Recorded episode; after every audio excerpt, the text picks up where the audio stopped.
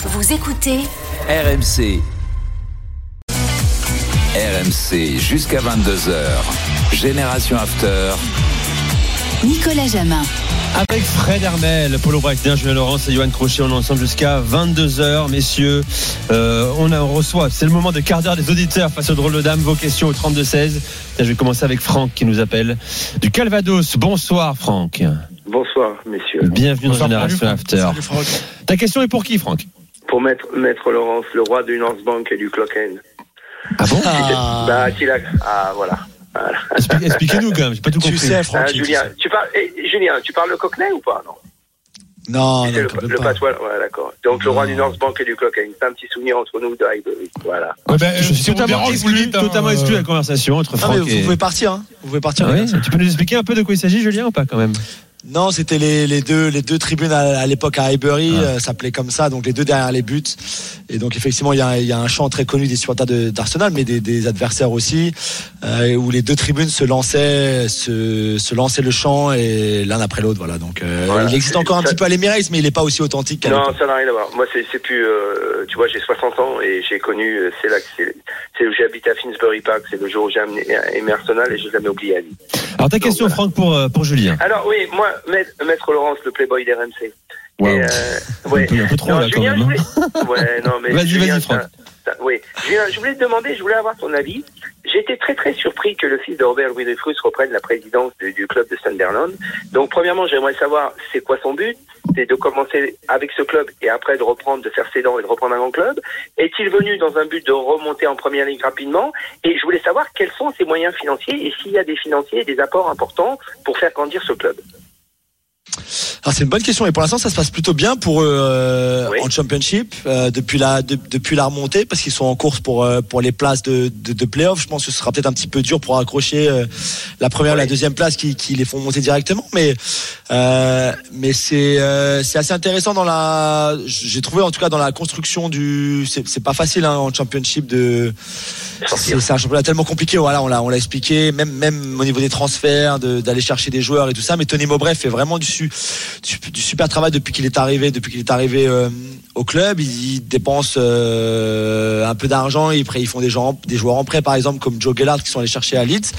Et je pense que l'idée, le petit Liadji aussi qui, était Oui. Qui était à Lille, qui est arrivé. euh, qui est arrivé chez eux. Donc c'était, ils, sont pas mal, ils sont intéressants dans, dans leur recrutement, dans le scouting. Après pour euh, pour le pour euh, le fils de Lou Dreyfus, je, je je pense que l'idée, il a quand même récupéré un club qui était euh, pour qui c'était très compliqué. Je sais pas si tu avais regardé le documentaire qui était qui était qui était assez qui était quand même assez euh, assez incroyable.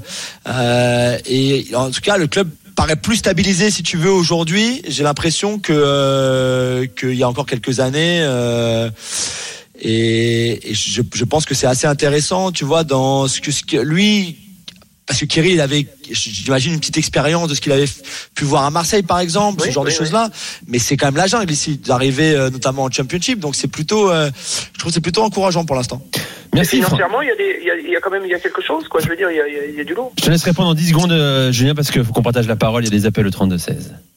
Alors ouais, je trouve que c'est alors il y a, il y a, il y a- il y a- il est pas tout seul, tu sais, il est il y a, il y a quelques investisseurs avec lui, donc c'est plutôt Ouais. intéressant. Mais on n'est pas non plus dans les, euh, tu vois, même par rapport aux gros clubs euh, anglais de Championship comme Burnley par exemple, ils dépensent pas autant, non. Mais ils font du très bon travail avec ce qu'ils ont pour l'instant.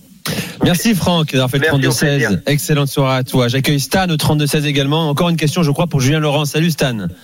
Ah c'est un peu mon émission. Ouais, c'est ton émission Salut, en fait. Stan. hein, c'est Bah le- ouais, le- avec son nom, Julien Laurent show, euh, quoi. ouais. C'est terrible. Stan, euh, c'est marqué anglais, quoi, c'est clair. Ça fait au moins un mois qu'on n'a pas de questions Bundesliga. Je mobilise nos auditeurs. Euh, Je sais qu'ils regardent aussi euh, bon, le Borussia, le FC Bayern, Leipzig. On en parlera hein, dans la deuxième heure, bien sûr. N'hésitez pas à poser des questions à Polo. Hein. Non, non, mais c'est le niveau des questions qui est important. Tout à fait, tout à fait. Stan, je t'écoute. Alors, ouais, une petite question pour, euh, pour Julien. Euh, Julien, je voulais parler de, de James Ward-Prowse. Euh, je sais qu'il y a une hype autour de ce joueur en, Angleterre, Ouais. euh, notamment parce qu'il met beaucoup de coups francs. Moi, en fait, ce que je voulais savoir, étant donné qu'il a fait toute sa carrière à, à Southampton, que là, ça va très mal pour, pour les Saints, euh, est-ce que tu le vois capable d'aller plus haut? Euh, Il a 29 ans ou 28. Est-ce que pour 28, toi, il peut aller viser un top 6 euh, en Angleterre?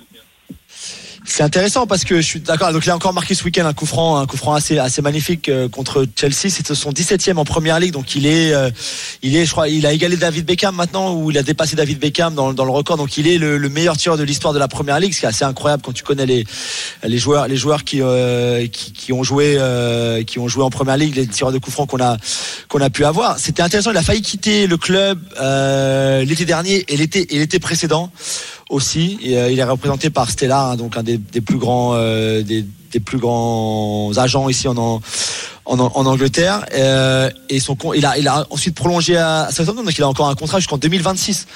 Mais moi, je pense qu'il peut jouer plus haut, tu vois. Et je pense que peut-être pas dans un des, des top 6 euh, du très très haut niveau anglais. Mais, euh, mais je pense qu'il peut, en tout cas, sortir certainement mieux qu'un club comme Southampton qui à chaque fois euh, se bat contre la relégation et tout ça. Moi, c'est un joueur que j'aime beaucoup, qui a une très bonne mentalité. Je trouve que c'est un peu réducteur à chaque fois de revenir au coup franc parce que je pense que c'est quelqu'un qui a vraiment, Oui. euh, tu vois, dans, dans son jeu long, dans son jeu court, c'est un joueur qui est intelligent, euh, qui, a, qui, a, qui a des belles qualités. C'est pas, c'est pas Cesc Fabregas ou c'est pas ce genre de genre là, mais mais moi je trouve que c'est un joueur que j'ai, ouais, que j'aime beaucoup. et Je suis d'accord avec toi. Je trouve qu'il mériterait un peu plus de, un peu plus d'attention et de reconnaissance. Merci Stan, merci. Merci. J'espère que la réponse est satisfaite. Merci d'avoir fait le 32-16. Euh, très bonne soirée à toi. À bientôt dans, dans, dans Génération After. C'est dingue, hein même au 32-16, la première ligue écrase tout. Voilà. Ouais. Ok, c'est qui maintenant C'est j'ai une question pour Maintenant, moi. j'ai une question pour toi, hein, pour Ouais, parler de, ouais. de Bristol, apparemment, mon cher euh, Julien. En fait, ils payent. Ils payent Mais ça écrase tout, c'est Non, terrible. Non, non, parce que Julien, ils ont tellement de thunes qu'ils achètent même nos auditeurs. Mais les gamins, le week-end, tu parles que de première ligue également. Ah ouais, mais ah, c'est normal, Tout le monde c'est parle dans la normal. rue. Non, mais on c'est te parle normal. Liga parce qu'on te Ah oui. reconnaît, parce qu'on te reconnaît, c'est pour ça. Oui. Moi que j'ai un physique. Polo, on te parle Bundesliga dans la rue ou pas? Assez souvent. Assez souvent aussi. Oui. Oui. Parce qu'on te reconnaît aussi. Euh, Le visage célèbre du paysage médiatique français. Oui, oui, bah, évidemment. Mais, mais euh, c'est- pas important ça. Mais euh, si, si, ça me. Si, si, assez important. souvent. Assez souvent. Assez souvent, oui. Tu me diras les questions qu'on te pose plus tard. Allez, on revient dans un instant. D'abord les directs, la Ligue de Nîmes, AS Saint-Etienne, Julien Landry. Match très plaisant euh, pour le moment après euh, 12 minutes, toujours euh, 0 à 0, mais des situations franches de chaque côté. À l'instant, un très bon mouvement hein, de la part des Nîmois. Euh, Combinaison sur euh, corner et c'est Larsonner qui s'en est sorti. Et là, grosse situation pour les Stéphanois. Diaz s'est couché dans les pieds de Crasso et il a laissé traîner son pied.